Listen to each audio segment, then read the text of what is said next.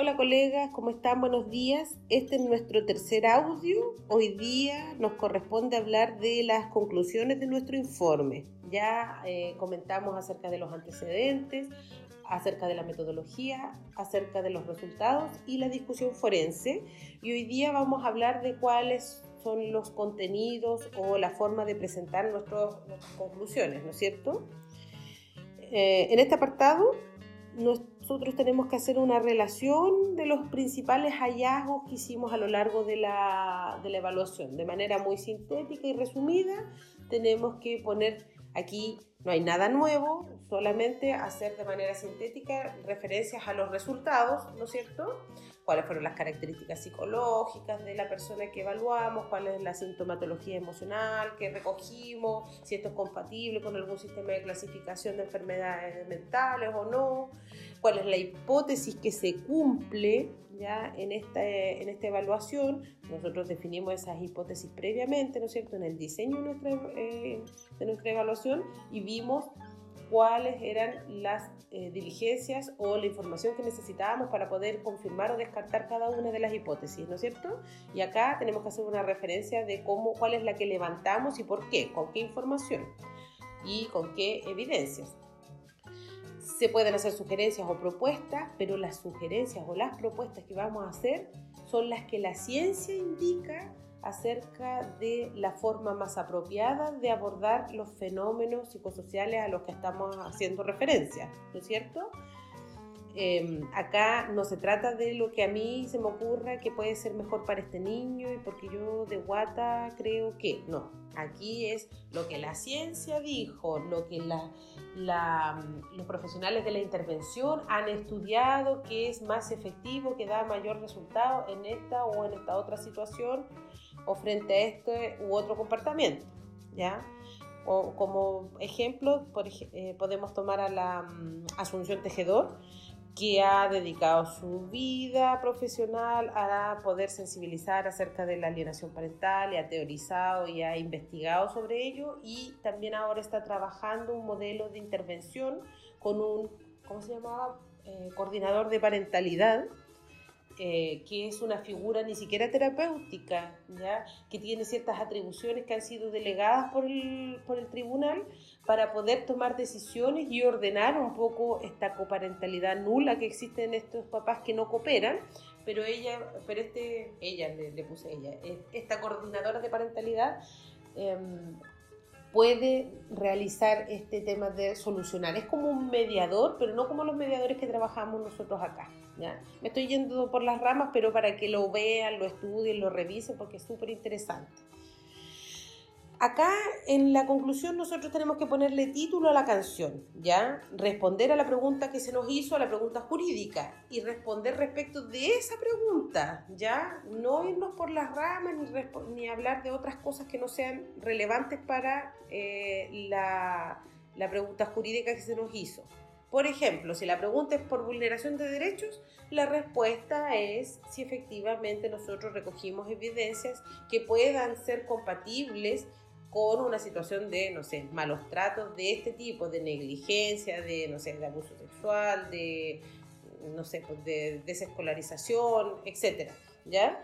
Y ver cuál es la complejidad y la posibilidad de reincidencia. En el fondo, la posibilidad de reincidencia es la complejidad. Si nosotros vemos que hay una situación de maltrato que está gestionada, de que fue un episodio único y de que la persona que agredió en realidad no va a volver a tener contacto con este niño, entonces no hay, no hay tema, no hay problema. Existió la vulneración, pero no hay posibilidades de, reincidencia, no se necesita una intervención. ¿ya? Eh, si nos están consultando, vamos a otro ejemplo, si nos están consultando, por ejemplo, por la idoneidad parental, la respuesta es ajuste psicológico, ajuste general de esta persona, competencias eh, parentales de ella, vínculo con sus hijos y finalmente nos pronunciamos respecto de, de tal persona. Eh, este posee, no posee capacidades para eh, el cuidado de sus hijos de tal o cual manera, con, cierta, con estos matices con estas características. Por ejemplo, eso de las características se refiere principalmente al estilo. Si nosotros estamos garantizando que no hay aquí una situación de vulneración de derechos, estamos hablando del estilo del padre. ¿Ya? Si él cumple con un, con un, con un piso básico, de ahí para arriba es estilo. Si tiende más a lo autoritario, no lo pongamos con un juicio de valor negativo. ¿ya? Si no está maltratando al niño, entonces tiene un estilo autoritario. O tiene un estilo más, no sé, eh, democrático. O tiene un estilo más, eh, ¿cómo se llama este? Eh, como laissez-faire, más displicente.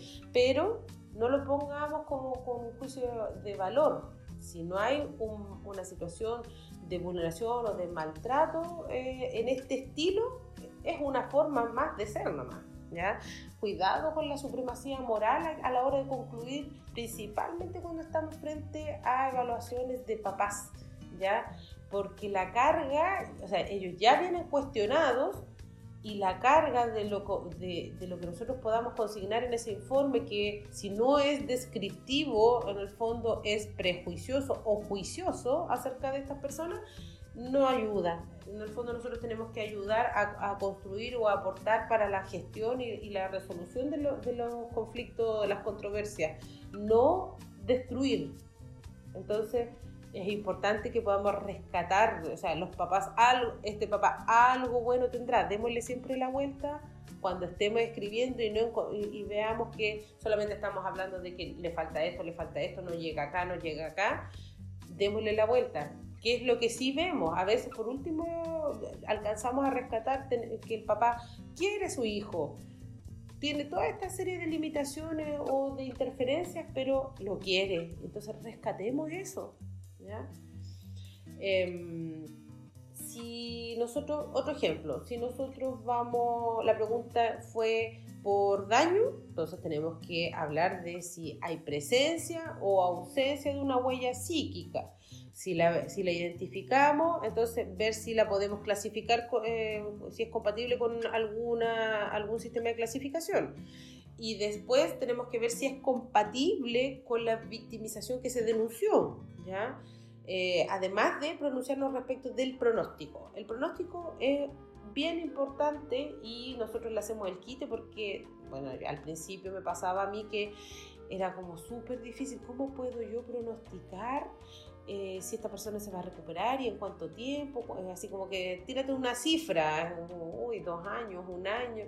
No, no se trata de tirarse una cifra y hacer en el fondo una especulación, sino ir de nuevo a lo que la intervención o la ciencia ha dicho acerca de este tipo de trastorno en este tipo de personas, con este tipo de factores protectores o de vulnerabilidad y eh, estimar de esa manera el pronóstico, ¿ya?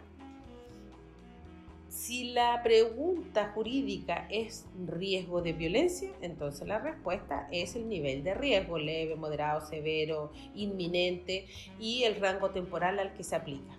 ¿ya? Eh, algunos, algunos detalles de qué es lo que no debemos incluir en nuestros informes o, o cómo tenemos que redactar. Si ustedes no tuvieron acceso a cierta información, tienen que ponerlo de esa manera y no hablar de que no existe el problema o no existe eh, la conducta, ¿ya? Por ejemplo, si eh, en alguna oportunidad leí yo no tiene antecedentes psiquiátricos ni criminológicos en su familia. ¿A quién le preguntó? A la persona que estaba evaluando. ¿ya? Entonces, si esa persona tiene algún interés en reservar cierta información porque cree que lo va a perjudicar, entonces nosotros no podemos ser la voz de esa persona en el tribunal. Nosotros tenemos que decir, bueno, la persona X refiere que no existen antecedentes psiquiátricos ni criminológicos en su familia, no obstante, no se tienen, en el fondo es una información que no se puede comprobar, ¿ya? A menos que, no sé, acoten la familia y digan el grupo nuclear y ella haya traído los o él haya traído los eh, el certificado de antecedentes penales de cada uno, ¿ya? Pero nosotros no podemos eh, hacer asimilar el no tuvimos información a esto no pasó o esto no existe, ¿ya? También cuando, eh, por ejemplo, nos dicen la persona que no tiene que no tiene problemas con el consumo de alcohol. Entonces, a veces nos pasamos dos películas. Una, le creemos y decimos no, no consume alcohol, pero no corroboramos con otras fuentes o ponemos niega el consumo de alcohol y también estamos haciendo un juicio al decir de que nos está mintiendo, nos está engañando, ¿ya? Hay muchas cosas y el patrón de consumo de alcohol o de sustancia es muy difícil de identificar. ¿Ya? Entonces, no hay que meterse en, en esa camisa de once varas si es que no tenemos evidencias. Ustedes pueden reportar aquí eh, información. Eh, la expareja refiere que tenía problemas con el alcohol, no sé, y que bebía de esta manera. Él reconoce que bebió, pero que ya no. Eh, no se tiene el antecedente o no se puede despejar el consumo, el patrón de consumo actual porque no sé, pues no tenemos ninguna otra fuente que nos diga, no hay nadie que viva con él, está solo y él dice que no bebe, no es que no le creamos, pero en el fondo tampoco podemos dar por cierto todo lo que nos digan, ¿ya? Entonces, cuidado como uno consigna la información en, el informe y por supuesto aquí en las conclusiones. Otra cosa, no incluyan juicios de valor. A veces nosotros creemos que que no, que no lo estamos haciendo, ya, no lo hacemos con mala intención, pero a veces ciertas palabras nos dan la guía de que sí estamos siendo juiciosos. O sea, el que juzga acá es el juez, ¿ya? Y nosotros estamos haciendo un un prejuicio. Antes de llegar al juicio ya le sacamos el rollo y tuvimos nuestra impresión y le pusimos nota a esta persona. ¿ya? Eh, ejemplo, no pongan tiene sólidos valores morales. No pongan tiene una conducta intachable, no sabemos. No, no refieran tiene un trabajo honrado o eh, y en negativo también, porque en el fondo no es una buena madre o no hace las cosas bien o bueno, malo, todas estas palabras que tienen carga positiva, negativa, eh, no las incluyen. Lo que nosotros tenemos que hacer aquí es una descripción, descripción de las características y en función de esa descripción después ponerle título a la canción y decir, bueno, esto es suficiente o esto es lo mínimo que se puede necesitar en términos, por ejemplo, de parentalidad para que este niño se desarrolle de manera sana. ¿ya? No, todo no todos los niños necesitan el mismo nivel de competencias de los padres. ¿ya? Entonces también acá no podemos aplicar una plantilla a todos los papás y decir, ay, no mentaliza, bueno, si en realidad hay papás que son analfabetos y no mentalizan mucho, pero tienen a los niños súper bien. Entonces, también hay que tener cuidado con eso. Súper bien cuidado, atendido, o son analfabetos, a lo mejor no los van a poder ayudar mucho ni estimular el tema de, de la formación en términos formativos, pero eso no implica que sean incompetentes. ¿ya? No vayan más allá en las conclusiones de lo que ustedes pueden sostener de acuerdo a la información que recogieron y del método que utilizaron, ¿ya? Por ejemplo, alguna vez leí un informe, eh, la madre manifiesta un apego seguro hacia los niños, ¿ya? Y resulta que de partida el apego no es de la madre hacia los niños. Y en segundo lugar, solo entrevistaron a la señora, ¿ya? Entonces, ¿cómo puedes valorar el apego si no viste a los niños? ¿Y cómo puedes hacer referencia a una persona que no, que no evaluaste, que no viste? No se puede, ¿ya?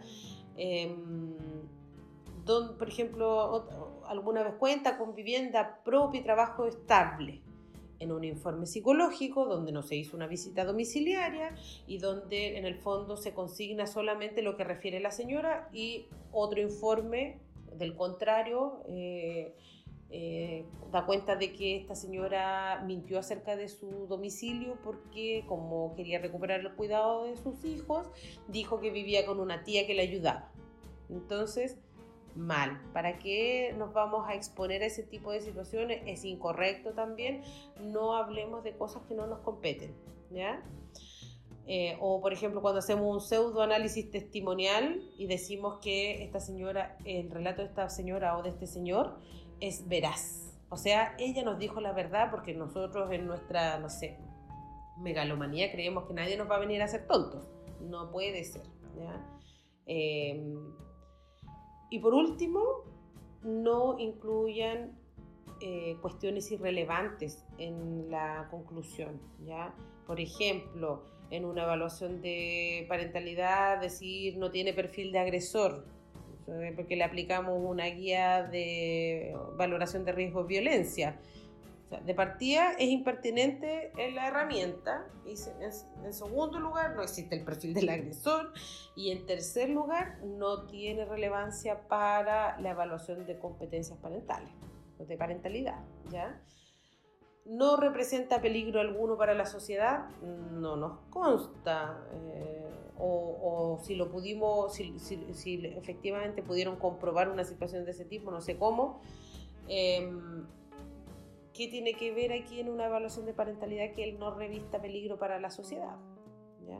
Entonces, cuidado con las cosas irrelevantes en la conclusión.